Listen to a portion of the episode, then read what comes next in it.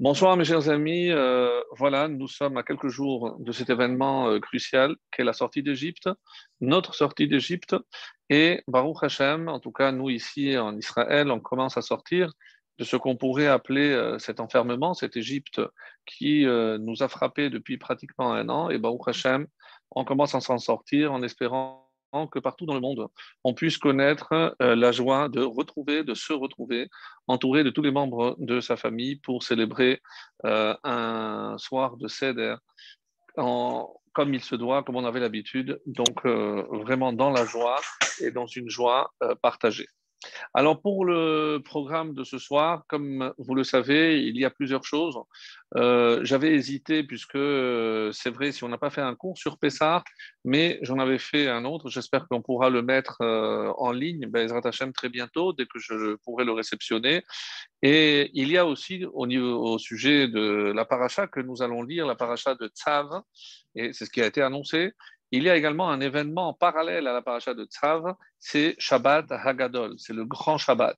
Alors, indépendamment de toutes les réponses que nous connaissons par rapport au fait qu'on appelle ce Shabbat euh, Shabbat Hagadol, on va voir donc une nouvelle raison que j'ai trouvée cette année magnifique, euh, d'une grande profondeur, toujours inspirée sur le Sefat Emet, donc euh, le mouvement plus euh, qui tend vers la chassidoute, comme vous le savez déjà depuis fort longtemps. Et si on a le temps, euh, en fin du de cours, peut-être une ou deux réflexions sur euh, la Haggadah, mais qui, vous verrez, et, sera aussi liée à Shabbat Haggadol et aussi avec la paracha de la semaine. Donc il, a, il, était difficile dans un premier temps de trouver un lien entre Pessah, Shabbat Haggadol et la paracha de Tzav. Et Baruch Hashem, j'espère que euh, avec la préparation euh, que j'ai eue concernant ces, trois points, on va essayer de euh, les rapprocher et trouver un point dénominateur commun qui nous permettra de percevoir la beauté derrière tout ce qui se cache derrière le Shabbat, le Shabbat Agadol, la paracha de Tzav et bien évidemment cette fête extraordinaire qu'est Pessah. Alors, on va peut-être commencer directement et pour que vous me le rappeliez, donc si jamais je venais à l'oublier, euh, quand j'ai dit que si on a le temps, j'aimerais revenir sur euh, un point concernant euh, la Haggadah et c'est une question une question pas simplement sur la Haggadah, mais nous savons que euh, relater, faire la narration de la sortie d'Égypte à nos enfants est un commandement divin. Comme c'est marqué, Vehigata lebincha, Vehigadata, et tu raconteras, d'où le terme de Haggadah. Donc ça devient une mitzvah. Or, il est assez étonnant de constater que pour toutes les autres mitzvot, il y a une euh, phase euh, préliminaire qui précède l'accomplissement de la mitzvah. Si on a reçu par exemple euh, l'ordre, même des Rachamim, d'allumer la menorah à la Hanoukia, à Hanouka ou de lire la Megillah, donc on précède cette mitzvah, comme nous le faisons pour toutes les mitzvot, par une bracha. Asher qui qui nous a sanctifié, Vetzivano, et qui nous a ordonné al Mikra Megillah, de lire la Megillah, ou les Hadlik, Ner Hanouka, etc. Alors la question, donc vous l'avez comprise déjà, même si je ne l'ai pas encore euh, euh, prononcée, c'est pourquoi n'y a-t-il pas de Beracha pour la Haggadah? Donc, peut-être juste avant le Magid, là où je sais que je vais accomplir la mitzvah de Vigata Lebitra, donc j'aurais dû dire Asher Kideshan Bemizota Vetivanu Al Mikra Haggadah sur la lecture de la Haggadah. Donc, il n'y a pas de bracha. Donc, et vous verrez que, euh, pourquoi je pose cette question parmi toutes les autres questions qu'on aurait pu poser, c'est parce qu'elle va être liée avec le thème principal qui va traverser tout ce que nous allons voir ce soir, un maître mot, et je vous laisse un petit peu le suspense afin euh, que vous puissiez euh, aussi commencer à réfléchir par vous-même et trouver ce point commun en tout cas au fil de l'avancement de cette réflexion de ce soir. Mais avant de rentrer dans les sujets que j'ai énoncés, j'aimerais revenir sur l'ensemble du livre de Vaïkra, puisque généralement la paracha de Vaïkra, la première du troisième livre, ainsi que la paracha de Tzav, généralement euh, ont un point commun. Les deux nous parlent de la législation des sacrifices, donc ce qu'on appelle le culte sacrificiel. Donc les deux sont et on va voir que dès le début de cette paracha, la paracha de Tzav, on continue. Zot Torat Haola, voici donc la loi de l'offrande euh, d'élévation. Euh, j'aime pas le mot holocauste, surtout depuis qu'il a pris une autre connotation par rapport à la Shoah, mais généralement, dans certains ouvrages, vous verrez que la traduction pour Haola, c'est l'holocauste. Pourquoi? Parce que c'est tout ce qui est brûlé et qui lève. Haola, c'est évidemment c'est de l'élévation. Donc, je préfère dire une offrande d'élévation. Tout est brûlé et tout est élevé pour Hachem. Donc, on va continuer justement tous les sacrifices. Hein. Donc, c'est très technique au début, mais je ne vais pas rendre ceci technique, mais je vais dire pourquoi ça a été placé, revenir sur un point essentiel, tellement beau, que j'ai découvert euh, en préparant donc le shiur de ce soir, euh, par rapport donc euh, au fait que lorsque Hachem va révéler toutes ces lois au peuple juif par le biais de Moshe Rabbeinu, eh ben, il va d'abord l'appeler et la voix sortait du Ohel Moed. Généralement, Ohel Moed, l'attente du rendez-vous, on appelle ça l'attente d'assignation. Qu'est-ce que c'est l'attente d'assignation? C'est là où Dieu donnait rendez-vous à Moshe. Et pourquoi Moed Donc on aurait pu croire que c'est le rendez-vous entre Dieu et Moshe. Non, c'est le lieu où se retrouve l'homme avec Akadosh Baruch le créateur et sa créature. Alors vous allez me dire, c'est toute sa créature, oui. Mais quand je sais que Bereshit, Bishvil Reshit, Bishvil, donc c'est pour euh, Réchit pour Israël qui est appelé Réchit. Et je disais dans un autre cours cette semaine, en hébreu, le mot Shevil, c'est un canal. Alors je peux dire Bishvil Israël dans le canal ou par le canal d'Israël, Dieu a créé le monde. C'est-à-dire Bishvili Nivra Olam, quand je dis que c'est pour moi que le monde a été créé. Ici, je vous propose une autre traduction, en tout cas une autre compréhension. C'est pas pour moi que le monde a été créé, mais c'est par moi, parce que je participe à cette création. Et ça renvoie à d'autres notions que nous avons eu l'occasion de voir ensemble. Asher bara Elohim la asot, la asot c'est pour apporter le tikkun, pour parachever. Et là, évidemment, rentre en jeu l'homme avec l'action qu'il va développer sur terre, qui va mettre un terme et euh, va maintenir en tout cas la création à travers son action. Alors, quand je parle de Ohel Moed, on avait dit que Hachem a appelé Moshe et pour lui révéler donc toutes ces lois. Et euh, c'est là où Hachem donc va parler à, à, Moshe. Donc ça, c'est le cadre, hein, on va dire, spécifique à cette paracha. Mais si on étend, euh, qu'est-ce que cela veut dire Et ça prouve à quel point toutes les fausses religions ont trouvé précisément le point contraire à ce que je vais dire maintenant. Généralement, qu'est-ce qu'on dit? Un homme a reçu l'appel de Dieu. Et il a senti qu'un appel, etc.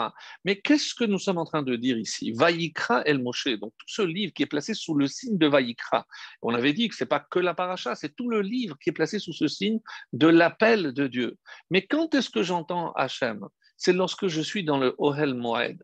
Qu'est-ce que c'est le Ohel Moed? C'est, j'ai dit, le lieu de rencontre entre l'homme et Dieu. Et comment je traduis en termes un peu plus modernes, qu'est-ce que c'est ce lieu de rencontre? Quand est-ce que l'homme va entendre la voix divine? C'est lorsqu'il a accepté le joug divin. Écoutez bien ce que nous sommes en train de dire. Ce n'est pas parce que Dieu, j'entends moi l'appel de Dieu et alors je me soumets. Non, c'est parce que, ou alors quand je me soumets à Hachem, alors je suis apte à entendre la voix divine. Et si l'homme ne fait pas cette démarche d'aller à l'endroit de rencontre, hein, il n'écoutera pas la parole divine. C'est pour ça que peut-être il y a tellement de gens qui restent sourds à l'appel de Dieu parce qu'ils n'ont pas eu, ou n'ont pas encore fait cette démarche de d'accepter ce qu'on appelle Rol Malchut Shamaim. Rol Malchut Shamaim, c'est le joug de l'acceptation du royaume divin. C'est curieux parce que vous allez me dire, oui, mais comment euh, un juif accepte le, joug divin? Regardez, Rol, Malchut, Shamaim. Si vous prenez les initiales, ça vous donne, pas dans l'ordre, mais c'est Shin, Mem et. Shamaim, Malchut et Rol. Donc c'est à l'envers. Rol, Malchut, Shamaim, c'est-à-dire le schéma. Quand le juif fait le schéma, il accepte le joug divin et à ce moment-là, il peut entendre. Veaya im Là, tu peux entendre. C'est magnifique. C'est véritablement d'une profondeur. Et c'est, je retrouve toute cette notion dans le schéma que je dois faire tout le matin et tous les soirs, comme le korban, tamid, perpétuel, permanent. Donc, ça, c'est par rapport donc à ce, premier enseignement, c'est-à-dire que euh, on voit déjà dans tout le livre hein, cette, euh, démarche que le juif doit avoir pour aller à la rencontre de Dieu. Et à ce moment-là, il, il pourra entendre la voix, la voix divine. Donc ça, c'était pour, un premier, euh, pour un premier point. Et euh, tout de suite, même si euh, je ne le fais pas souvent dans le cours du, de notre cours du mardi soir, pourquoi? Parce que j'ai généralement réservé un petit cours de quelques minutes concernant la paracha, la haftara, pardon. Mais vous allez remarquer que la Haftara, qui est liée à la paracha de Tzav, qui est rarement lue, ceci dit, en passant, et c'est pour ça que je me suis dit, comme je ne vais pas en parler, peut-être c'est l'occasion de le faire euh, ce soir. Pourquoi? Parce que, comme c'est souvent Shabbat Hagadol, donc on remplace, et c'est une autre Haftara, celle de Shabbat Hagadol, qui sera lue. Donc cette Haftara est rarement lue. Euh, dans le Shabbat de la paracha de Tzav. Et Là, on va voir des propos extrêmement durs du prophète concernant, justement, on avait déjà vu un petit peu cette notion la semaine dernière, à savoir, est-ce que vous pensez que le but ultime, c'est les sacrifices? Et alors, il dit, non, écoutez ma voix, et je serai votre Dieu, et vous serez mon peuple. Qu'est-ce que Dieu nous demande? Suivez la voie que je vous prescris. C'est-à-dire, tous les sacrifices ne sont que secondaires, parce que apporter des sacrifices, mais ne pas avoir un comportement qui est en adéquation avec ce que moi je vous ai prescrit dans la Torah, ça veut strictement rien dire. Et là, ici, le prophète, très très dur, va euh, rappeler les fautes, va d'ailleurs prophétiser, donc Isaïe, il, va prophétiser la destruction du, Beth Amikdash et il va rappeler les fautes qui vont être hein, à l'origine de cette euh, destruction. On le sait, le premier temple, c'est le vol, le meurtre, et on, parle de fornication, donc euh, les, relations interdites, qu'on appelle en hébreu Giloui Arayot, et ça va causer la destruction du temple. Mais il y a ici justement dans cet Haftara. Et c'est quelque chose qui va nous permettre de mieux comprendre la paracha, et c'est pour ça que je fais appel à ce passage. Il dit, car je n'ai, rien dit ou ordonné à vos ancêtres le jour où je les ai fait sortir d'Égypte, ni holocauste, ni sacrifice. Le jour où vous êtes sortis d'Égypte, j'ai fait sortir vos ancêtres d'Égypte, je ne leur ai pas parlé ni de sacrifice, ni d'holocauste. Vous allez dire, oui, mais c'est le livre de Vaïkra. Oui, d'accord, c'est bien après mais le jour même de la sortie, il n'y a pas eu véritablement d'ordre, parce que je ne vous ai pas fait sortir pour que vous m'offriez, sinon c'est que vous n'avez rien compris. Alors, vous allez me dire, oui, mais qu'est-ce qui s'est passé le jour de la sortie d'Égypte? Vous comprenez que, évidemment, il y a un lien avec ce qu'on va voir ce soir. Qu'est-ce qu'Hachem a demandé? C'est le Korban Pessa. Mais Korban, on dit que Korban, donc c'est un sacrifice. On voit bien que oui, Hachem a demandé un sacrifice le, moment, le jour où on est sorti d'Égypte. Attention, tous les commentateurs sont d'accord pour dire qu'il ne faut pas considérer le Korban Pessah comme un sacrifice. Et la preuve, c'est qu'on l'a mangé entièrement. Et donc, c'est un repas familial. Ce que Hachem voulait à travers ce sacrifice, comme il ne devait pas y avoir de reste, il fallait que tout le monde mange. Et si on pensait qu'on n'était pas assez nombreux, il fallait inviter d'autres. Mais avant, il fallait, comme aujourd'hui, s'inscrire avant pour que, Manouille, pour que l'on puisse s'associer à la consommation de ce, de Corban Pessar. Simplement vous rappeler, mes chers amis, que le Corban Pessar était mangé à la fin du repas. Aujourd'hui, il est remplacé par la ficomane. Donc, Zecher le Korban Pessah, c'est ce que la phrase qu'on dit, en souvenir du Korban Pessah. Alors imaginez, c'est à la fin du repas, on a fait le Korban Chagiga, donc on a déjà bien mangé, on a mangé la matzah, et on termine le repas par la consommation du sacrifice de l'agneau pascal. C'est-à-dire il fallait quand même laisser beaucoup de place. C'est pour ça qu'il fallait un grand nombre, parce qu'on ne pouvait pas laisser de reste. Alors, je n'ai pas rentré dans toutes les explications, mais il fallait pas de reste. Donc, et c'est la première fois concernant la sortie d'Égypte où on, va entendre le mot shachen. C'est il fallait s'associer avec son voisin parce que c'est pour justement que l'on comprenne que la dimension de Pessah, c'est savoir partager aussi avec l'autre. Alors, sous le prétexte qu'il ne fallait pas laisser de reste ou autre, peu importe, mais il fallait se, se rassurer et s'assurer plutôt qu'il n'y ait personne qui ne puisse manger. Et d'ailleurs, comme nous le faisons encore aujourd'hui, Kol ditrir yetse. Donc celui qui a besoin de, manger, de consommer, qu'il vienne et il partage le Korban Pesach avec nous. Donc jusqu'à aujourd'hui, c'est la première phase de l'introduction à notre Agada. Donc le Korban Pesach, je disais, c'est un symbole plus de la libération qu'un Korban. Donc ça n'a rien à voir. Alors c'est pour ça que les commentateurs demandent alors, euh, qu'est-ce que Dieu a ordonné le jour même, d'après le prophète, c'est pas les sacrifices. Donc, on met de côté. Et on va revenir sur le Corban Pessah, parce que parler du Shabbat Agadol, c'est obligatoirement euh, relié à, au Corban Pessah. Donc, vous voyez que tout va être lié. Mais qu'est-ce que Dieu a, oui, ordonné à ce moment-là pour que l'on comprenne de quoi il s'agit? Et par rapport à cette faute, comme il faudra chercher dans Isaïe, beaucoup plus loin, au chapitre 34, hein, il, va nous il va nous donner lui-même la réponse. Quelle est l'ordre de la mitzvah qu'ils ont reçu, eh bien, regardez, lorsqu'on a, on a reçu la Torah, on, a, on a tout de suite après la paracha Mishpatim. Par quelle mitzvah commence la paracha Mishpatim? C'est ne pas garder un esclave plus de six ans c'est-à-dire l'obligation d'affranchir un esclave. On parle ici d'un esclave hébreu, donc un juif, je ne peux pas le garder plus de six ans. Qu'est-ce que les gens faisaient à l'époque du prophète? Ils les libéraient au bout de six ans, et comme ils n'avaient rien d'autre à faire, ils les reprenaient en esclaves.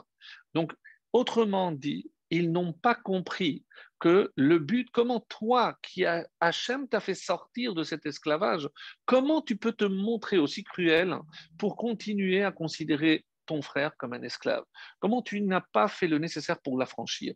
Et aujourd'hui, parce que, évidemment, encore une fois, et vous l'avez compris, l'essentiel, c'est de comprendre et d'actualiser tous ces enseignements bibliques qui ne sont pas des commémorations ou euh, l'histoire de nos ancêtres les Hébreux. Qu'est-ce que ça veut dire affranchir Permettre à un juif de retrouver sa liberté? Mais on le sait, mes amis, qu'est-ce que c'est la liberté? Kherut et la C'est lorsque je, vais, je vais réussir à graver en lui la Torah. Qu'est-ce que ça veut dire que je n'ai pas réussi à affranchir à libérer mon frère juif, je l'ai laissé esclave. De quoi je vais laisser esclave? De ses pulsions, de ses passions, de, de ses désirs. Donc, je n'ai pas fait le nécessaire pour libérer mon frère juif. Ça, mes amis, c'est essentiel. Et c'est pour ça que, qu'est-ce que ça veut dire associer l'autre au Corban Pessar Si le Corban Pessar symbolise la liberté, parce que peut-être que si j'avais fait plus d'efforts, eh ben, il n'y aurait pas eu 4 cinquièmes qui seraient restés en Égypte. Si j'avais peut-être réussi à associer et on comprend bien que la consommation du korban pessa, c'est pas simplement un culte sacrificiel au bon Dieu, non, c'est que je trouve moi les forces de pouvoir m'affranchir parce que euh, il ne suffisait pas de faire de sortir d'Égypte, il faut faire sortir l'Égypte du juif, comme on a dit souvent. Donc ça, c'était un point crucial que je voulais partager. Et puisqu'on est dans la lancée, encore une fois, pour jongler un petit peu de la paracha aussi à la Haggadah, pourquoi pas Vous savez très bien que le souci principal, c'est la transmission. Alors, il y a un enseignement dans la fin de la paracha, et parce qu'on ne peut pas euh, faire, et l'impasse sur une paracha comme Tzav. Alors c'est vrai, comme je l'avais dit la semaine dernière, il me semble, les rabbins n'aiment pas trop, qu'est-ce que c'est trop technique, qu'est-ce qu'on va parler des sacrifices, l'endroit où il devait être, euh, qu'est-ce qu'il fallait offrir avec. Donc sans rentrer dans le détail. Mais j'ai trouvé ici un point essentiel et vous allez comprendre que tout est relié. Alors, il y a, il y a marqué, donc c'est euh, le chapitre 8, le verset 2, qu'est-ce qu'il dit? Va prendre Aaron et ses fils avec lui. Alors, évidemment, qu'est-ce qui nous étonne dans cette expression Et ses fils avec lui. Donc, pourquoi Et ses fils Ou alors, même pas, puisque les fils d'Aaron, qui est lui Kohen Gadol, donc lui il est prêtre, ses enfants sont aussi des Kohanim. Donc, à qui s'adressent ces, ces, règles? Aux Kohanim. Qui avait comme Kohen? Aaron et ses enfants. Donc, je n'avais pas besoin de préciser avec ses enfants, avec lui. Ito. Donc, c'est encore très fort. Qu'est-ce que, que ça vient nous enseigner? Sur quoi la Torah veut mettre, on dit le dagesh, on, veut mettre l'accent. Et voici un commentaire que je vous propose, que j'ai trouvé magnifique aussi. On dit, regardez, nous savons très bien qu'il y a eu trois, qu'il y a trois couronnes. Les trois couronnes, c'est la prêtrise, la kehuna, la malchoute, la royauté et la couronne de la Torah. La couronne de la Torah, on sait très bien que tout est héréditaire sauf la couronne de la Torah. Ce n'est pas parce que moi j'ai peiné, j'ai euh, j'ai fait des efforts pour acquérir la Torah que d'emblée mes enfants vont l'acquérir parce que moi je l'ai acquise. Certainement pas. Donc ça c'est une évidence. Mais quand le Cohen est Cohen, les enfants sont Cohen obligatoirement, donc évidemment par naissance. Quand le David est roi, le fils Salomon est roi, et les enfants d'un roi, ben, ils, sont rois. Donc, autrement dit, euh, il, n'y a pas ici de nouveauté. Alors pourquoi on précise Aaron et ses enfants avec lui? Et il y a un, commentaire qui dit, mais regardez, vous voulez voir, par exemple, au niveau de la Torah, on a un exemple qui, Moshe. Moshe Rabbeinu, qui, euh, qui plus grand que Moshe, notre maître, mais on voit bien que ses enfants n'ont pas suivi sa voie. Ce n'est pas parce que Moshe était le maître de tout Israël que ses enfants ont hérité la couronne de la Torah. Alors, certains, on avait parlé de ça, si vous en souvenez, c'est parce qu'ils n'étaient pas passés par la case Égypte et sortis d'Égypte, donc ils ne pouvaient pas faire partie des, dirigeants, des leaders, etc. Donc, on, reviendra, parce que sur Moshe aussi, euh, il y a la question éternelle qui se pose comment imaginer que Moshe ne soit pas mentionné dans la Haggadah? Donc, si des gens en parlent, donc on dira peut-être, ben, un petit mot, euh, vous verrez assez intéressant. Donc, on, a un autre exemple. On a l'exemple, par exemple, de Shmuel, Shmuel Hanavi, le prophète. Donc, Shmuel qui était le, le, maître qui est comparé à Moshe Rabbeinu, qui, euh, qui, est Moshe et Aaron, Shmuel. Donc, euh, on voit ces enfants, eh ben, on nous dit qu'ils se sont éloignés, ils n'ont pas suivi la voie du Père. Donc là encore, on a un deuxième exemple. Mais vous allez me dire, oui, mais le Cohen, eh ben, on a un exemple d'un Cohen, Eli, le Elia Cohen, qui malheureusement dit que non seulement ses enfants euh, ont suivi euh, Trace, mais malheureusement, ils, ils ont complètement déraillé, ils ont été disqualifiés en tant que Kohanim. C'est-à-dire, attention, ne crois pas que parce que par naissance tu es Cohen, que tu vas garder perpétuellement. Il faut savoir garder aussi le don, l'héritage précieux que nous avons reçu. Parce que si moi aujourd'hui, je suis à même de transmettre à mon fils cet héritage depuis la sortie d'Égypte, la, narration de la sortie avec tous les miracles, parce que mon père me l'a transmise, et moi, cette narration et cet héritage, je vais continuer à le transmettre. Mais ce n'est pas d'emblée, sinon il n'y aurait pas eu cette mitzvah vehigata de continuer. Alors qu'est-ce que Aaron nous donne? Et c'est pas euh, d'office et ses enfants avec lui. Aaron a eu un mérite extraordinaire. C'est que ses enfants étaient toujours avec lui. C'est, il ne s'est pas contenté d'être lui, Aaron le Cohen, mais il a réussi à préserver cette transmission qui nous a permis d'obtenir aujourd'hui, et c'est pour ça qu'on a encore des, des aujourd'hui. C'est-à-dire, l'effort de transmission n'est pas d'emblée, c'est pas quelque chose euh, de naturel nous, parents, comme on a reçu, on a le devoir de continuer. Et comme je disais, c'est une transe, mais c'est une mission. Donc, euh, c'est en deux mots. Donc, il y a la mission de la transmission, et c'est ce que nous devons, nous aussi, nous dire quand, euh, dans moins d'une semaine, on va s'asseoir à table pour raconter à nos enfants. Donc, euh, ce n'est pas des, des, grandes réflexions, non. C'est faire en sorte que je puisse être fier de savoir que l'héritage que moi j'ai eu la chance d'avoir, eh ben, je vais être à même de transmettre à mes enfants. Voilà, ça c'était, on va dire, un petit peu pour l'introduction. Et je vais revenir maintenant sur la paracha, avant, après, d'aborder dans un deuxième temps, la notion de Shabbat Hagadol. Alors, sur la paracha, je vais revenir sur le début, en tout cas le, premier paragraphe de la paracha, et qui dit comme ça Tavet Aharon et voici maintenant ordonne à Aaron à ses enfants, et Zot Torah Taola. Voici la loi de l'offrande d'élévation, comme on a parlé tout à l'heure. Alors, ce qui, euh, sur quoi je voulais euh, insister, c'est pas tellement, euh, on va dire, le, la,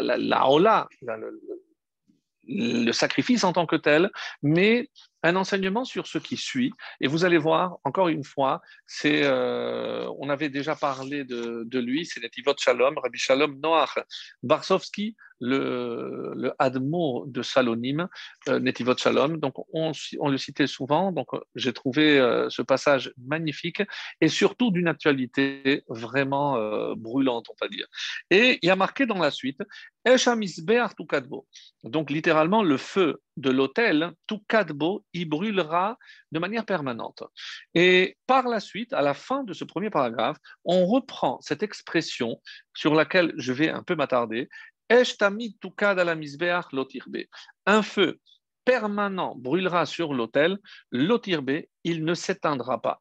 Et comment veiller à ce qu'il ne s'éteigne pas? Alors on nous dit qu'il fallait euh, apporter continuellement toute la nuit du bois pour empêcher à ce, foyer de s'éteindre. Donc euh, comme vous le savez, et qu'est-ce qui était brûlé? Les imurim, donc toutes les graisses, les parties intérieures qui étaient brûlées, et euh, pendant toute la nuit, ça brûlait, et le feu restait euh, continuellement allumé sur le sur l'autel.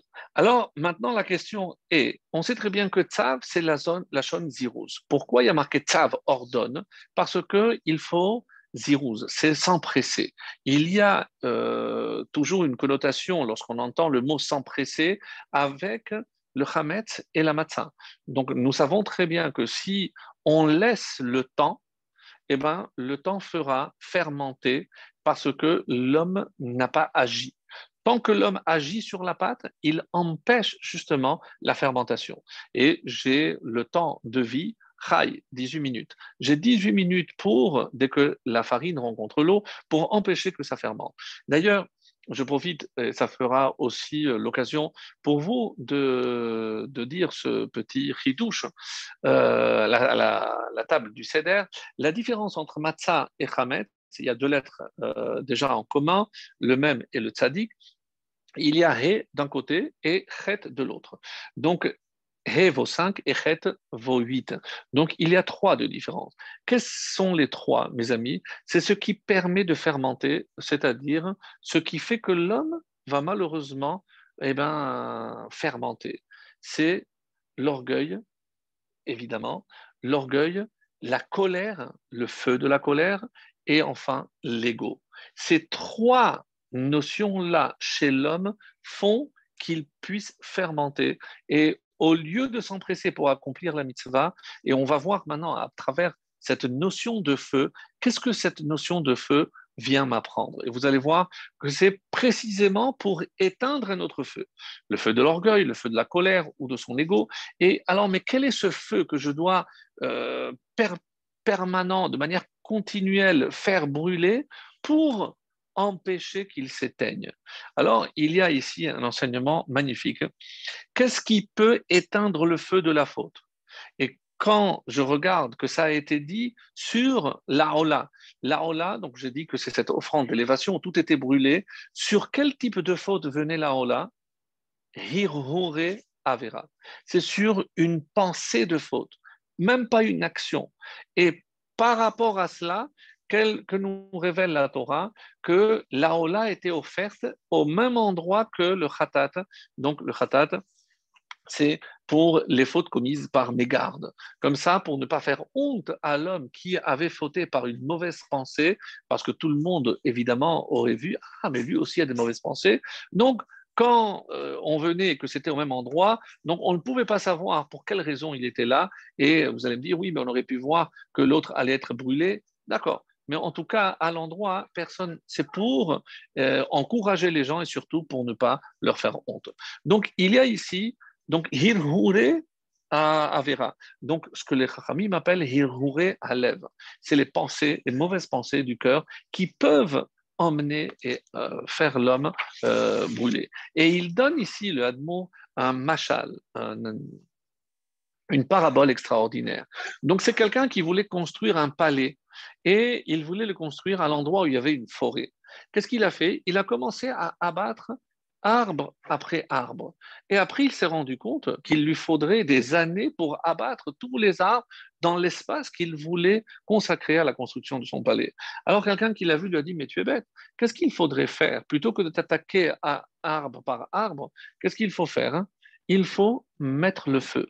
Et le feu, en un rien de temps, va évidemment brûler tout cet espace et tu n'auras pas à travailler de manière très dure. Qu'est-ce que ce, ce, machal, qu'est-ce que cette parabole vient nous enseigner? C'est que quand il s'agit de mauvaises pensées, le temps que je lutte contre une mauvaise pensée, il y a évidemment une autre qui viendra. À aucun moment je peux dire ça y est, j'ai réussi à maîtriser mes pulsions. C'est pas possible. Donc il faut mettre le feu. Et maintenant, que le, le, le, de Salonim nous a donné ce, ce. Maintenant, mais de quel feu on parle ici? C'est évidemment le feu de la sainteté. Et parce que seul le feu de la sainteté pourra éteindre le feu de la faute, de la colère, de l'orgueil et de tout ce qu'on a dit. Alors comment? Et c'est ce qu'il va nous dire. Haosek batora, euh, pardon, Haosek betora celui qui s'occupe de la loi de la Ola, qu'il écrive Ola c'est comme s'il avait offert, ça rejoint les enseignements de la semaine dernière. Donc, s'occuper de comment, et c'est pour ça que la Torah dit, Zotorat Haola, la loi de la Ola, c'est comme s'il avait apporté la Ola, mais il n'a pas apporté. Encore moins aujourd'hui, de nos jours, où on est dans l'impossibilité de nous rendre euh, au Beth Amikdash pour y apporter un quelconque korban, donc on est dans l'impossibilité. Alors, qu'est-ce que euh, le, le, de Salonim nous dit, et c'est ça euh, par rapport à l'enseignement de la transmission et de l'enfant, regardez comment c'est beau. Et il cite le euh, Avot de Rabbi Nathan, donc les, traités de Rabbi Nathan qui nous dit Halomed Torah Beyal Duto, celui qui apprend la Torah dans son enfance, dit vrai Torah nivlaïn littéralement, les paroles de Torah, Nivlaïn Bedamav. Et ces paroles de Torah sont absorbées dans son sang. C'est-à-dire, c'est. Alors, on connaît cette notion de Girsa de Yankuta, ce qu'on apprend lorsqu'on est enfant. Pourquoi cette importance d'initier déjà les enfants, ne pas évidemment attendre la bar mitzvah pour commencer à les initier à la mitzvah? L'obligation de chinour pour les parents commence dès la naissance et même avant la naissance. Donc, on voit bien que c'est par rapport au fait que la, Torah va aller dans le sang. Mais c'est curieux. Pourquoi? Il explique. Hein. Et comment je vois euh, dans, la Torah, à quoi on compare la Torah? Esh dat l'amour. C'est une religion littéralement de feu. Et c'est pour ça que on compare les paroles et les actions des Chachamim à du feu, à des braises. C'est comme ça qu'il dit Talmit Chacham, Gufo Esh. Le Talmit Chacham, son corps est entièrement de feu, mais un feu de Kedusha. Parce que tout le temps, et on refait le lien avec ce qu'on a vu précédemment, il faut que le feu soit en permanence pour justement éviter qu'il y ait des poussées ou des velléités de faute, même au niveau de la pensée.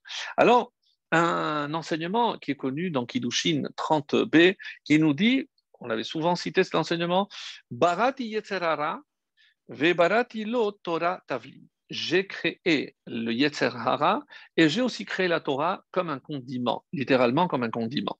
Alors, euh, la question que pose ici euh, le, le de Salonim, hein, euh, il dit, mais je ne comprends pas quelque chose. Pourquoi?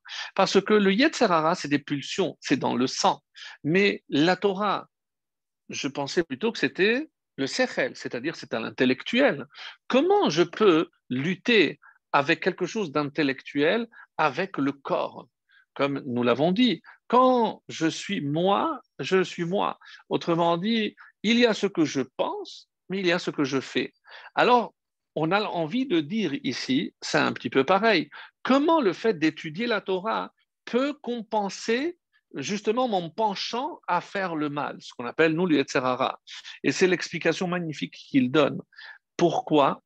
Parce que le but, évidemment, c'est ne pas laisser la Torah au niveau de l'intellect, c'est-à-dire au niveau du cerveau. Il faut que lorsque ce feu va brûler en moi, ce feu de Kedusha, il va pénétrer, il va brûler constamment jusqu'à rentrer dans mes entrailles, dans mon sang, comme on a vu pour l'enfant. Mais il faut faire en sorte que tout ce que je vais étudier Torah ne reste pas au niveau de la tête, mais traverse et atteigne mon cœur. Donc, une fois que j'aurai intégré ces enseignements, donc là, je suis paré pour lutter contre le Yetzarara tant que la Torah reste au niveau du sechel, de l'intellect, ben, je n'aurai aucune chance de gagner le Yetzirah. Vous avez compris que connaître la Torah ne suffit pas, parce que souvent on dit, mais comment un tel qui étudie, comment il a pu faire de telles fautes, de telles erreurs? Mais on a une explication magnifique grâce à l'amour de Salonim. Parce que tant que ça reste au niveau du cerveau, que ce n'est pas descendu au niveau du cœur, eh ben, c'est pas. Il y a le Sahara, il y a Torah, Tavlin. Mais tant que la Torah n'est pas, ne joue pas sur le même terrain que le Yetzerara, eh ben, il ne pourra pas s'opposer. Et évidemment, le Yetzerara continuera à l'emporter, hélas et malheureusement. Alors, et euh, il cite un, un Tehilim, euh, le Tehilim 97, euh, qui dit donc je traduis, un feu marche devant lui et il dévore ses, adversaires alentour. Donc à quoi fait allusion encore une fois C'est un feu qui marche devant et c'est ce feu qui peut venir à bout, donc dévorer littéralement ses adversaires. On a bien compris ici l'image parce que quand est-ce que le feu apparaissait, mes amis? C'est lorsqu'il marchait dans le désert, c'est la nuit, il y avait le feu. Donc, on comprend le lien magnifique avec le feu qui brûlait la nuit sur l'autel. Donc l'autel de l'homme, c'est le cœur. Et donc il faut tout faire pour ne pas laisser ce feu s'éteindre. Parce que tant qu'il est là et qu'il est allumé, eh ben, et que je fais le maximum pour le maintenir, eh ben, je pourrai contrer toutes les forces du mal au niveau de la pensée et à plus forte raison au niveau de l'action. Et il rajoute quelque chose d'extraordinaire en, disant ce que je viens de dire, entre autres, mais pourquoi maintenant la nuit? Pourquoi c'est la nuit? C'est le moment où euh, c'est le sommeil, c'est-à-dire le moment où je ne contrôle plus mon corps. Qu'est-ce que c'est la nuit? C'est le sommeil. Alors, on a dit qu'il y a plusieurs parallèles, c'est aussi euh, l'exil, mais par rapport à ce que nous sommes en train de voir, et c'est ce qu'il veut dire. Et il cite un enseignement dans Sota 21a qui dit Torah matzla. La Torah, elle protège et elle sauve ben be'itna de asikba ou ben be'itna de lo asikba. L'araméen qui veut dire c'est pas seulement au moment où je m'occupe de la Torah, mais même lorsque je ne m'occupe pas de la Torah. Donc, tant que je suis en train d'étudier la Torah, donc évidemment qu'elle me protège. Mais le chidouche, qu'est-ce qu'il y a de nouveau ici? C'est que la Torah continue à me protéger même lorsque j'étudie pas. Il faut faire en sorte que l'étude de la Torah, quand je m'occupe de la Torah, soit faite de manière à ce qu'elle continue à brûler en moi cette Torah, même lorsque j'ai fermé Magmara, lorsque j'ai fermé mon livre de Torah, où j'ai éteint, j'ai fini mon cours, mon shiur de Torah. Donc, ces paroles qui vont me pénétrer, pas simplement par l'ouïe jusqu'au cerveau, mais l'ouïe en passant par le cerveau, mais jusqu'au cœur. Et c'est comme ça que la Torah est véritablement salvatrice. C'est comme ça qu'elle peut nous sauver. Et c'est ce qu'il dit donc, c'est par rapport à cet enseignement. Et il termine en faisant lui aussi le lien avec ce que nous allons faire tous ce jeudi soir.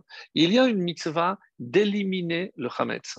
Comme vous le savez, le Hametz, énormément de, de, symboles qui ont été donnés par rapport à ce qu'il représente, mais il dit que En bi'ur Hametz et la srefa. C'est une opinion dans la Gemara que comment je peux éliminer le Hametz uniquement par srefa, par la combustion. Donc si c'est, il faut brûler, parce que c'est la seule façon de s'en défaire. Alors aujourd'hui, surtout cette année où il y aura des complications au niveau euh, pratique, puisque ça sera Shabbat, il faudra s'en défaire euh, par rapport, par, euh, par le biais des toilettes notamment. Donc on ne va pas forcément brûler, même si la veille on fera tout le nécessaire pour brûler, pour ne pas perdre l'habitude, et on laissera uniquement le nécessaire, comme vous l'avez certainement déjà vu, lu ou entendu, uniquement le nécessaire pour Shabbat. Et comme je suis d'origine espagnole, j'adore cette expression, puisque ce, Shabbat et cette configuration, on appelle Shabbat de los dos panes Donc, c'est par allusion à ce que dit la c'est qu'il faudra tout brûler, tout faire disparaître. On laissera que pour deux repas. Le repas du vendredi soir et samedi matin très tôt, dos panes, deux pains. Donc, un pain pour le soir et un pain pour le matin, pour ne pas qu'il y ait de reste, pour ne pas être obligé après, euh, puisqu'on aura du mal à s'en défaire. Donc, il y a un nom particulier qui s'est répandu, Shabbat dos panes. Comme ça, vous saurez de quoi il s'agit. En tout cas, pour revenir à l'enseignement euh, de, de de Salonim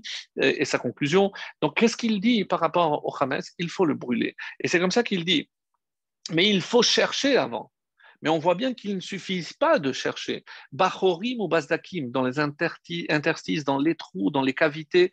Mais de quelles cavités? C'est les cavités de notre cœur. Donc, et surtout de notre cerveau aussi. Parce que tant que je n'ai pas éliminé au niveau de la pensée, et c'est ça ce qu'il veut nous faire comprendre, c'est que comment je peux lutter contre la pensée? Vous allez me dire, mais la pensée, je, ne peux pas la contrôler. Faux. Ici, si tant que j'ai ce feu de la Torah, tant que je profite de cette Torah le moment où je m'occupe pour qu'elle me soit aussi profitable, même lorsque je ne m'en occupe pas. Et c'est ce qu'il dit. Donc des fois, il y a des mauvaises pensées qui sont enfouies au fond de mon cerveau ou malheureusement de mon cœur. Et c'est pour ça que la mitzvah de Bédikat Rames ne suffit pas. Et c'est pour ça que les Rahamim nous ont dit, il faut brûler. Et on sait très bien que le Pessah, c'est pas simplement une commémoration de l'événement qui a eu lieu il y a 3333 ans exactement cette année. Donc c'est curieux, 3333. Vous ferez le calcul. On est sorti en 2448 et nous sommes en 5781. La soustraction donne 4 fois le chiffre 3, 3333 exactement. Donc, une pesardi, nitri et comment je le sais? Parce que c'est marqué, Bechol Dor Vador, Chayav Adam Lirot, ou la en fonction de la version, les Harot, montrer ou se considérer comme si lui-même sortait d'Égypte. Donc, j'ai ce devoir de continuer chaque année. Et qu'est-ce qui est, qu'est-ce qui est, qu'est-ce qui est fait? Attention, parce que il faut comprendre que ce qui est en jeu, c'est l'élection du peuple juif. Et ceux qui ont été élus pour être à Amsegoula, comme disait le prophète Isaïe dans la Haftara, qui ne sera pas lu d'ailleurs euh, par rapport à Tzav, mais qui dit c'est parce que c'est je suis votre Dieu et vous êtes mon peuple, mais seulement si vous suivez la voie que je vous ai prescrite. Et c'est pour ça que chaque année, le choix d'Israël comme peuple est renouvelé. Mais pour mériter de faire partie de ce peuple exceptionnel avec une histoire et un aboutissement que nous verrons très très vite, et eh ben c'est ce qu'on dit. Et si on dit Zman non de quoi on doit se libérer? C'est comme ça qu'il dit avec des mots relativement durs. On est asservi au désir, aux pensées lascives, à la concupiscence, donc tout ce qui est euh, l'attrait naturel vers des biens matériels et en particulier donc les penchants pour les, les plaisirs sensuels. Donc si je ne fais pas le nécessaire pour lutter contre ce Yetzerara, donc, qu'est-ce que Hachem m'a donné? La Torah. Mais la Torah, encore une fois, il faut l'entretenir comme ce feu perpétuel qui brûlait sur l'autel. L'autel n'est plus, le sacrifice n'est plus, le, le Beth n'est plus, mais on a la Torah Kedosha et j'ai cette Torah que je dois graver en moi au niveau de, de mon cœur. Donc, ça, c'était le deuxième point. Et on peut passer maintenant à ce troisième point qui est le, lien entre Shabbat Tzav et Shabbat Agadol. Donc voilà, on est bien dans les temps, j'espère. Et voici, euh, pour revenir sur le Rav Scherer, donc Orgue Dalia, donc, euh, qui va nous inspirer pour la suite de notre cours. Et il nous dit euh, quelque chose d'exceptionnel. Et c'est grâce à ce que l'on va voir qui nous permettra de faire le lien avec Shabbat Hagadol. Et c'est euh, un petit peu le fil conducteur hein, de la Haggadah, du Pessah, de la Paracha et de Shabbat Hagadol, tout ensemble. Alors, il nous dit la chose suivante, même si ce n'est pas lui qui l'a fait, mais en travaillant sur certains aspects, on peut nous-mêmes faire ce lien. Et il dit, dans cette paracha, qu'est-ce qu'il y a de nouveau par rapport à ce qui n'a pas été dans la paracha de euh, Vaïkran, on a déjà parlé de Ola, même si certains détails sont rajoutés dans notre paracha de Tzav, mais il y a notamment euh, une nouveauté concernant un korban dont on n'avait pas parlé. Quelle est la nouveauté dans la paracha de Tzav? C'est ce qu'on appelle le korban Toda, le korban euh, de remerciement. Et il rapporte un midrash, le midrash rabbin, au paragraphe 9 sur Vaïkra, qui nous dit quelle est l'importance de ce korban Toda? Et écoutez bien, ouvrez les oreilles parce que c'est vraiment euh, splendide. Les de Lavo, dans un temps très proche. Pour eux, c'était le futur, et en espérant que pour nous, ça sera le présent. Donc, dans un futur proche, Kol korbanot betelot. Souvent, on se pose la question, mais lorsque le temple va exister, va renouveler, est-ce qu'on va revenir s'il n'y a pas de Yetzahara Alors, il n'y aura pas de faute. Euh, qu'est-ce qu'on va faire? Donc, euh, il y aura encore des, des, corbanotes, le culte sacrificiel continuera. Et il nous dit, Kol korbanot betelot. Tous les sacrifices vont être annulés. Ve korban toda et nobatel. Qu'est-ce qui va rester? Le seul sacrifice qui va rester, c'est le sacrifice de remerciement. Kol tefilot toutes les prières vont être annulées, Hoda'a et à l'exception de, du remerciement. Donc, curieux, exceptionnel, très très profond, comme si le sentiment profond ancré en nous de remerciement et de gratitude à l'égard d'Hachem, bien entendu, eh ben, c'est un sentiment qui restera, qui, qui perdurera même avec les temps messianiques.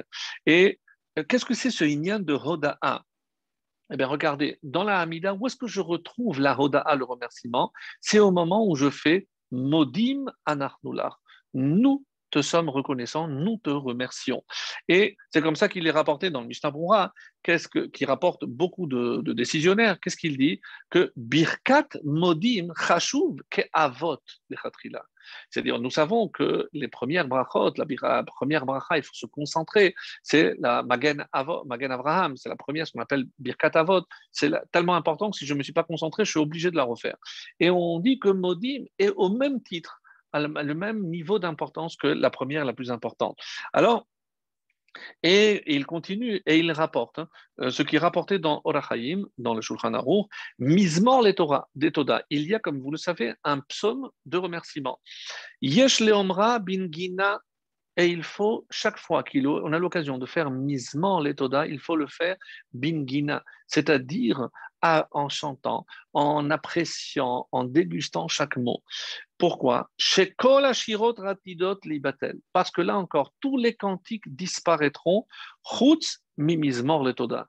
Comme si on est en train de dire que tous les psaumes disparaîtront, il y en a un qui restera, mismor l'étoda. C'est incroyable, invraisemblable on retrouve la même notion que Modim, la même notion que le Korban Toda, comme si tout le reste allait être caduque, à l'exception du sentiment de gratitude que nous devrons euh, à, tout, à, tout, moment témoigner vis-à-vis de la Kadosh Et euh, il rapporte euh, Da'at Zekenim sur la paracha, donc encore une opinion magnifique qui dit que Modim, le moment où on fait Modim avec Kavana, et on dit sur tous les miracles que tu nous as fait. Donc, c'est un paragraphe extrêmement important, il faut comprendre l'importance. Celui qui dit modim avec kavana, avec intention, avec concentration, on dit que c'est l'équivalent de 100 brachot. Et comment il peut dire une chose pareille? 100 brachot, c'est ce que je dois dire par jour. Donc, si quoi, je dis modim avec kavana, ça nous laisse comprendre que chaque bracha est là pour nous permettre de remercier Hachem. Donc, si je fais Modim avec Kavana, c'est l'équivalent de 100 brachot. Et on a déjà, peut-être, mes amis, si vous avez compris ce que je, m'apprêtais à, dire, euh, on a déjà une première réponse. Comment se fait-il qu'on ne fait pas de bracha? Permettez-moi, mais comme ça, je suis sûr de ne pas l'oublier.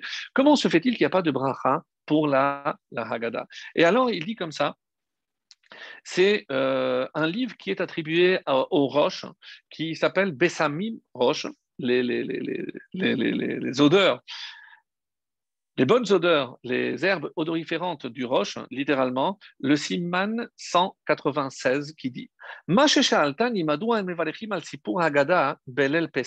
lui a posé directement la question.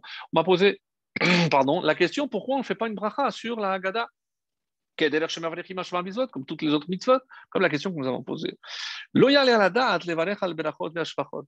Pourquoi?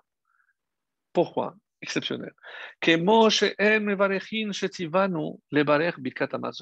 Et il donne un exemple magnifique. Quand je fais Birkat Amazon, j'accomplis une mitzvah, pas des rabbins, de la Torah. Tu te rassasiras et tu béniras. D'ailleurs, à ce propos, un enseignement magnifique euh, que j'ai dit dans, un autre cours, c'est on dit que les anges ont, on dit, on fait, euh, excusez-moi le terme, reprocher à Hachem de faire un peu de favoritisme à l'égard du peuple juif. Pourquoi? Dire, regarde Hachem, ce que tu fais avec eux. Et il a dit, mais comment voulez-vous que je ne fasse pas de favoritisme. Regardez, moi je leur ai demandé, lorsqu'ils sont rassasiés, de me bénir, et eux, avec 30 grammes, les khatrila, quand on fait netila, il faut savoir qu'il faut au moins manger kabetza, c'est-à-dire 60 grammes, 57, 58, je rendu à 60 grammes, et eux, même sur 30 grammes, ils font déjà un birkat Amazon. Mais moi, euh, je me suis toujours posé la question, mais au contraire, mais si la Torah, la Torah, c'est Doraïta, me dit que lorsque je suis rassasié, je dois bénir. Comment je veux imaginer qu'avec 30 grammes de pain, je suis rassasié? Je mens avec 30 grammes, je ne suis, pas rassasié. Donc, je ne peux pas imaginer que pourquoi je prends un risque de faire une bracha en vain, parce que je suis en train de faire une bracha alors que je n'ai pas accompli le, stade, la condition sine qua non, c'est-à-dire quand tu es rassasié. Comment je peux me rassasier avec 30 grammes? Écoutez, personne ne va y croire. 30 grammes, regardez ce que c'est en volume, c'est symbolique. Donc, j'ai entendu une réponse magnifique. Parce qu'on dit, euh, et c'est par rapport à l'importance du début de la Gada, celui qui a faim, qui vient, il mange. On dit que de tout temps, Baruch Hashem aujourd'hui, non. Mais durant des périodes très difficiles que le peuple juif a traversées avec les pogroms et autres, donc il y avait vraiment des gens qui manquaient de tout, de l'essentiel.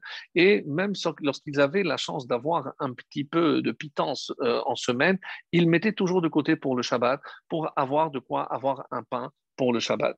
Mais il y avait encore pire. Ce qui, malheureusement, le Shabbat arrivait, et comme il n'avait pas pu mettre de côté, qu'est-ce qu'il faisait? Il se rendait à la choule, à la Sina, et il se mettait à la fin, et ils attendaient que les gens, en sortant, ben, puisqu'ils savaient que c'était l'endroit où c'était les mendiants, les, vraiment les nécessiteux, qui occupaient ces places-là, et donc ils attendaient euh, normalement que euh, les gens les, les invitent.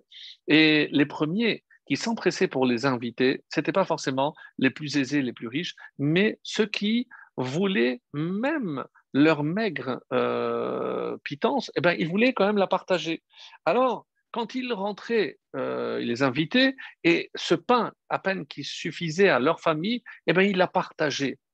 Et alors, quand ils faisaient Birkat Amazon, même sur 30 grammes, ils étaient rassasiés. Mes amis, rassasiés de quoi? Pas du corps, rassasié de l'âme. Le fait de savoir que j'ai pu partager avec l'autre, que je suis venu en aide à l'autre, eh ben, les 30 grammes que j'ai mangés, moi, me rassasient amplement. Et c'est ce que Hachem a répondu, et c'est le but et l'essentiel que euh, ce début de Haggadah veut venir nous dire. Donc, le, fait de se rassasier, c'est pas simplement par rapport à moi, ça c'est l'ego, c'est parce que quand j'ai su partager, j'ai pu partager avec l'autre, même si moi je vais manquer, mais c'est comme si j'avais mangé autant pour me rassasier. Parce qu'il y a une autre façon de se rassasier, c'est de savoir que je me suis occupé et surtout préoccupé de l'autre. Voilà, je ferme la parenthèse. Alors, je reviens à la Gada. Désolé hein, si on fait quelques euh, circuits, mais Loya mais est-ce que sur Birkat Amazon, c'est de Oraita, Berachta Donc, est-ce que je vais commencer avant de faire Birkat Amazon? Baruch Hashel Vano al Birkat Amazon je ne fais pas de bracha. Mais pourquoi? Parce que le birkat Amazon est en soi un remerciement. Donc comment je vais remercier ou faire une bracha sur le remerciement? Mais le remerciement est, en soi déjà une bracha. Alors ce qu'il dit, parce que l'autre question c'est pourquoi on ne fait pas par exemple shtiat arba kosot sur les quatre kosot, shekulam kevuim à la parce que vous allez voir que chaque kos, chaque euh, coupe de vin que se rattache à une bracha, à une partie dans laquelle j'ai déjà remercié Hachem. C'est-à-dire que la, la, raison ici est magnifique. Pourquoi il n'y a pas de bracha sur la Gada La Haggadah est en soi une bracha. Donc, est un remerciement. La Haggadah est un korban toda. Donc, évidemment, vous avez commencé à comprendre le lien. Parce que c'est ça ce qui est recherché ici. Si je sais lire la Haggadah, et quand on pose souvent la question, oui, mais pourquoi on ne se contente pas de lire les passages de la Torah qui parlent de la sortie d'Égypte? Non, parce que les Chachamim ont formé, et il y a, on sait très bien que, euh, comme vous le savez, on ne connaît pas l'auteur. Est-ce qu'il y en a un seul? Certains disent que c'est Anshek Gedola, comme ça c'est rapporté dans euh, le Sefer Keli Chemda, euh, dans l'introduction à un livre qui s'appelle Keli Chemda, où un Chacham Echad Shalani C'est la seule et rare mention où on dit que c'est les, hommes de l'Anshek Gedola, donc c'était les membres de la Grande Assemblée qui avaient rédigé. Mais comme vous le savez, ça a subi plusieurs formes. Et la vraie forme, la vraie forme que nous, nous avons héritée, il faut considérer que c'est le VIe siècle, à la conclusion de, du Talmud, où puisqu'à l'époque du Talmud, il y avait, comme vous le savez, deux opinions. Quelles étaient ces deux opinions? Est-ce que euh, je commence par ce qui est honteux, déplorable par rapport au peuple juif? Alors, est-ce que je remonte à Terah l'ancêtre, donc on était idolâtre, nos, nos, nos, origines idolâtres, ou est-ce que c'est Avadim Hayino? Est-ce que c'est lorsqu'on était esclave Mais nous, nous avons aujourd'hui dans notre Agadot les deux formules. Donc on voit bien qu'il fut un moment où chacun suivait ses opinions, ses différentes opinions, mais lorsqu'on a clôturé la forme définitive de la Haggadah que nous avons reçue, on a inclus les deux les deux, euh, les deux formules. Donc, on rappelle notre origine idolâtre, donc par rapport à la religion, et notre origine esclave, c'est un petit peu par rapport à notre identité nationale. On était esclave on est devenu un peuple libre. Donc, c'est curieux. Donc, c'est les deux, les deux notions. C'est euh, aujourd'hui, on dit religieux et national, on dit dati, leumi. Donc, rien à voir avec les élections, bien entendu. Mais simplement pour savoir on va dire, un, briquet, associer les deux notions, puisque la Haggadah l'a fait, c'est que nous aussi, on, doit, on se doit de le faire. Alors, je reviens donc sur euh, cet enseignement et euh, pour, par rapport à Mismor Letoda, qui doit être convenu. Donc, on a dit que modim, et c'est ce qu'il rapporte, comment on peut dire que modim équivaut à 100 brachot Parce que si vous prenez le mot modim et vous faites la valeur numérique, donc euh, même c'est 40, il y a deux fois même c'est 80, 10, 90, 6 et 4, 100. La valeur numérique du mot modim, 100, et c'est ce que euh, on est venu nous dire ici, c'est que ça équivaut à 100 brachot. Donc, pour nous, c'est exceptionnel. Alors, il dit ensuite, si d'ailleurs on s'appelle nous Yehudim et on ne s'appelle plus Ivrim ou Béné Israël, mais Yehudim, pas simplement parce qu'on descend de Yehuda, mais parce que le juif par essence est celui-ci qui est capable de remercier, celui qui est capable de reconnaître. Et c'est ça, et reconnaître quoi? Remercier al davar katan au davar gadol. Donc sur toute chose, lorsque on reçoit quelque chose de bien et lorsque des fois on n'a pas ce que on voulait. On raconte qu'une fois euh, quelqu'un s'est plaint auprès du rabbi de Louavitch en disant, il a envoyé une lettre, J'ai jamais vu quelque chose de bien dans ma vie. Et euh, très contraire à ses habitudes, le rabbi lui a envoyé, euh, comme on dit euh, pour le rachat, il lui a envoyé dans les dents, mais une réponse extrêmement percutante. Et c'est très rare dans ses propos. Alors, j'ai ici un extrait de la, de la réponse. Il a dit Kanir mais est-ce que vous ne voyez pas comment vous vous contredisez? Parce qu'il lui a expliqué qu'il était marié, il avait des enfants. Il a dit Ish Asher Bore Olam le maître du monde, lui a donné une femme, lui a donné des enfants qui sont en bonne santé et qui vivent. Comment il peut dire qu'il n'a jamais rien vu de bien dans sa vie? C'est un ingrat à une, à une démesure donc incroyable vraiment des mots très durs. Et il dit, vous savez pourquoi vous ne voyez rien de bon? Parce que vous êtes incapable de voir le bien que vous avez. Et celui qui n'est pas capable de voir, donc c'est dans la suite de la lettre, je n'ai pas toute la lettre ici, mais quelqu'un qui ne sait pas apprécier le bien qu'il a, eh ben, il verra toujours le mal. Et attention, parce que si le bien que j'ai, je ne l'apprécie pas sa juste valeur, hein, eh bien même ce bien, je risque de le perdre. Donc il faut faire extrêmement attention. Quand un Yehudi ouvre les yeux, modé, il remercie Hachem. C'est parce que il faut que l'on sache remercier Hachem de tout ce qu'on a, même si ça ne va pas forcément comme nous on le pensait, mais être redevable, et c'est le secret que, euh, que veut ici révéler. Et d'où ça vient? Donc, on sait que modim, euh, rodaya, il y a deux sens, deux acceptions pour ce mot. C'est euh, c'est aussi faire un aveu. Donc, euh, dans un tribunal, donc faire un aveu, c'est reconnaître. Mais c'est aussi remercier. Alors, comment c'est lié? Parce que celui qui remercie, qu'est-ce qu'il fait? Il fait l'aveu que ce qu'il a, il le doit à Hachem. Et il y a trois personnages qui ont su le faire de manière exceptionnelle. La première est celle à qui on doit le personnage de Yehuda, donc la première qui a utilisé cette expression de remercier, à Pam Odet Hachem. Cette fois-ci, je vais remercier Hachem. Parce qu'elles étaient quatre femmes. Et on savait qu'il devait y avoir douze enfants. Donc, la division est simple. Donc, on devait avoir trois enfants. Reuven, Shimon et Lévi. Et lorsqu'elle a le quatrième, elle se dit Hachem, peut-être que je ne méritais pas ce quatrième. Donc c'est maintenant que je remercie Hachem. Les trois, c'est comme toutes les autres femmes, mais le quatrième, c'est ah pas maintenant, je vais remercier Hachem. Ça, c'est ce que euh, Léa, bien sûr, on parle de Léa, a été capable de dire. Euh, David, bien sûr, dans les psaumes, qu'est-ce qu'il a dit? Rodou l'Hachem, remercie Hachem, qui tov, parce qu'il est bon. Mais comment je peux remercier Hachem? Parce que je vois le tov qu'il m'envoie. Il faut que l'homme ouvre les yeux pour apprécier tout ce qu'il a.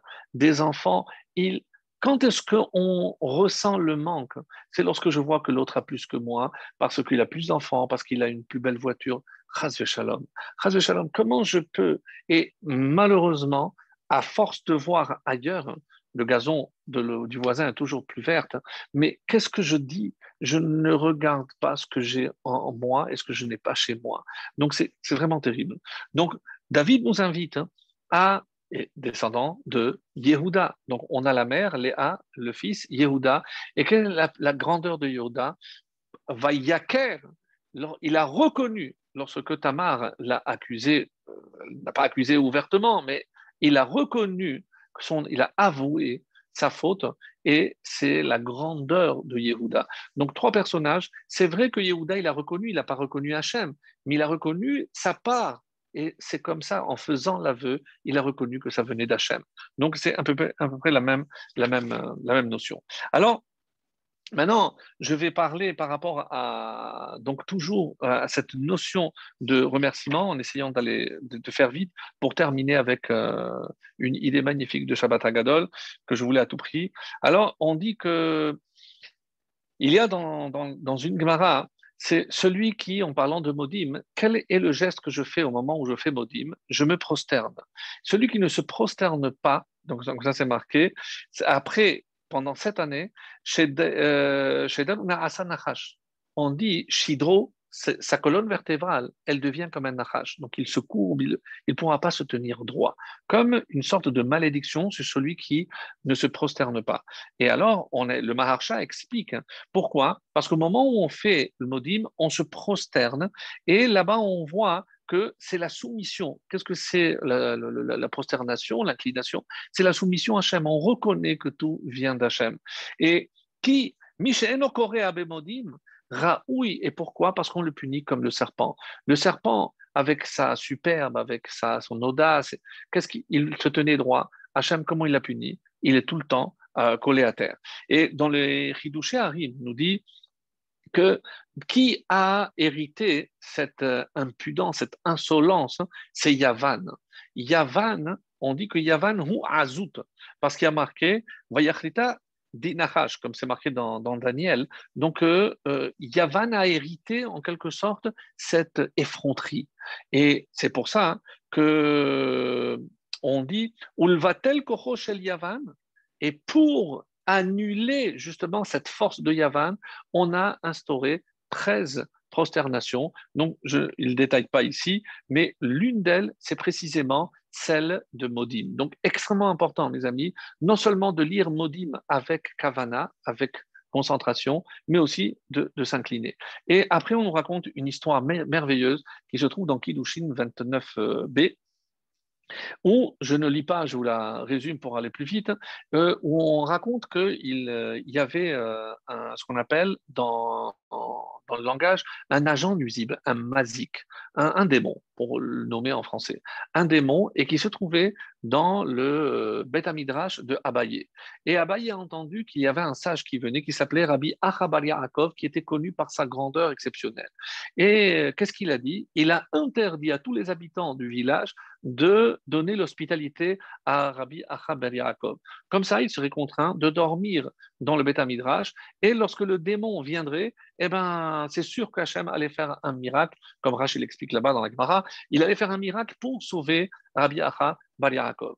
Effectivement, c'est ce qui s'est passé. N'ayant pas un endroit où dormir, il est venu, il a passé la nuit. Le démon, et comment décrit la Gemara le démon? Un serpent à sept têtes. Et qu'est-ce qu'il a fait, Rabbi Acha ben Yaakov? Il se prosternait. Chaque fois qu'il s'est prosterné, on dit qu'une tête de ce serpent tombait jusqu'au moment où les, sept têtes sont tombées et euh, la, suite de l'histoire, vous m'avez tendu un piège, heureusement qu'Hachem, il m'a fait un miracle et on dit que euh, de toute façon, Abaye était sûr qu'il euh, allait mériter un miracle. Et c'est le marche hein, qui donne l'explication. Qu'est-ce que ça veut dire un serpent, même si c'est une image, un serpent à cette tête On dit c'est que très belle explication qui je ne peux pas m'étendre là-dessus, c'est que dans le Beth Midrash, il commençait à y avoir des doutes. On dit que le serpent d'Achash Kadmoni dans le Eden, la, la faute qu'il a entraînée a introduit dans le monde sept types d'impuretés. Alors il y en a qui disent que c'est la philosophie, les sciences, etc. Et en fait, qu'est-ce qui s'est passé? D'après une, lecture très très très belle de ce passage, c'est que il voyait que dans le Beth Midrash, lorsque les gens étudiaient, ils étaient tant, ils avaient des tentations vers ces choses-là. Et grâce au mérite de Rabbi euh, Acha Bar Yaakov, donc il a éliminé cette tentation dans le Beth. Donc c'est une prière qu'il a fait. C'est pas un démon à cette tête. On n'est pas. Mais donc il y a une lecture très très très belle. Et alors, euh, de la même façon, mais ça, je, vais sauter par rapport à, cela. Et euh, concernant donc maintenant aussi euh, vous savez que Hod, c'est la magnificence, mais c'est aussi le, remerciement. Qui est le personnage qui représente? C'est le lien par rapport à ce qu'on disait. Donc, vous savez qu'il y a euh, plusieurs niveaux, ce qu'on appelle les sphères, les niveaux, euh, les qualités, les vertus d'Hachem, et une c'est Hod. Hod, c'est représenté par Aharon. Et c'est pour ça qu'on dit que comment, qui est le personnage qui a réussi à réparer Hod? C'est un Kohen. C'est quelle, fête? C'est la fête de Hanouka. C'est lorsque on a allumé le feu. Rappelez-vous ce qu'on a dit. Donc, on a rallumé le feu, cette branche, la menorah, pour contre les sept impuretés du Nahash. Donc, on voit que, mes amis, tout est relié ici, mais on ne peut pas euh, trop, trop, trop s'étendre. Et euh, juste pour terminer, avant de passer à Shabbat Agadol, avec euh, ce qu'on va conclure, et comme il va reprendre, donc je, laisse. Et oui, simplement, dans ce psaume magnifique qui est le 146, il dit Azameral Elokai Beodi. Et littéralement, ça donne même ce que je rajoute vient aussi d'Hachem. Mais bon, le, sens euh, simple veut dire je veux louer Hachem Beodi tant que je suis en vie ou durant ma vie.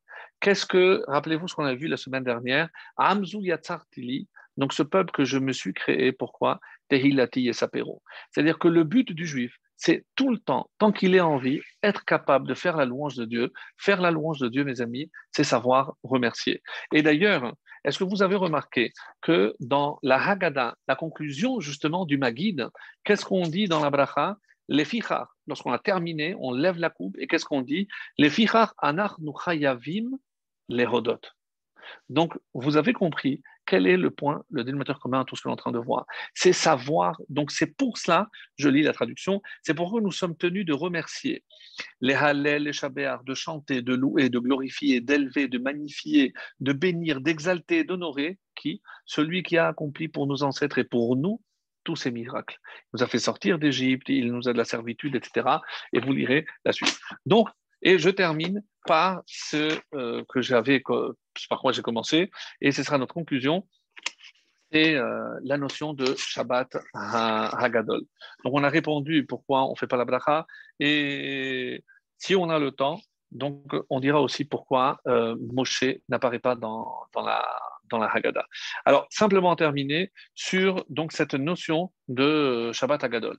Bon, toute la, question elle est connue, puisque généralement, nous, on ne retient pas le jour de la semaine où il y a eu l'événement, mais la date.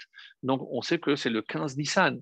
Même si c'était un jeudi, on n'a pas dit que Pessah va tomber toujours un jeudi. Alors, ce qui est curieux, et c'est ce qui euh, explique ici la question du tour dans Orachaim, concernant cette euh, obligation de célébrer le Shabbat Hagadol, toujours un Shabbat parce que lors, de la sortie d'Égypte, c'était un Shabbat. Mais oui, mais c'était un 10 Nissan. D'ailleurs, c'était la journée d'aujourd'hui, c'était le 10 Nissan. Et curieusement, c'est le seul événement où on a retenu le jour de la semaine et non pas la date. Alors, il y a plusieurs réponses. Les années précédentes, on a vu peut-être d'autres réponses. Et ici, le Rav Scherer nous donne une réponse magnifique et qui va nous servir de conclusion à tout ce qu'on a vu aujourd'hui. Alors, il dit comme ça c'est rapporté euh, dans la Mechilta sur un autre passage de la paracha de Béchala, et il nous dit comme ça. Et Shabbat, si vous avez le mérite d'observer, de respecter le Shabbat, la tête lachem shalosh moadim Si vous avez le mérite de respecter le Shabbat, vous aurez le mérite que Dieu va vous octroyer trois fêtes, les trois fêtes de pèlerinage, Pesach, Shavuot et Sukkot. C'est-à-dire par quel mérite on va avoir les fêtes? Par le mérite du Shabbat. C'est comme ça qu'il est dit, si vous respectez le Shabbat, alors vous aurez les trois fêtes. Donc, qu'est-ce qui me permet aujourd'hui de pouvoir célébrer ces trois fêtes? Qui dit ces trois fêtes, c'est ces trois événements. C'est évidemment le Shabbat. Si vous respectez le Shabbat. Et la question qui se pose, mais de quel Shabbat on parle? Est-ce qu'il suffisait d'un Shabbat pour pouvoir mériter les trois fêtes? Alors attention, parce que lorsque je parle des fêtes, Pessah, c'est la sortie, Sukkot, c'est la protection, et Shavuot, c'est la conclusion, c'est le Matan Torah. Donc les trois sont liés, on le comprend bien, qu'une est imbriquée dans l'autre. Mais les trois dépendent d'un Shabbat. Mais de quel Shabbat on parle ici? Évidemment, vous avez compris la réponse. C'est que c'est ce Shabbat qui a précédé la sortie d'Égypte où toutes les fêtes sont déjà inscrites, pas simplement Pessah, parce que s'il n'y avait pas eu de sortie d'Égypte, il n'y aurait pas eu de don de la Torah, il n'y aurait pas eu de protection. Donc, les toutes les fêtes étaient déjà incluses dans le Shabbat, le Shabbat de la sortie d'Égypte. Donc, on comprend ici, d'ailleurs on le dit, c'est que chaque Shabbat influe sur les jours de la semaine à venir. À plus forte raison ce Shabbat, parce qu'on considère que c'est le premier Shabbat. Le premier Shabbat? Donc c'est le premier Shabbat où le peuple va se rattacher non seulement avec Dieu, mais aussi avec le Shabbat.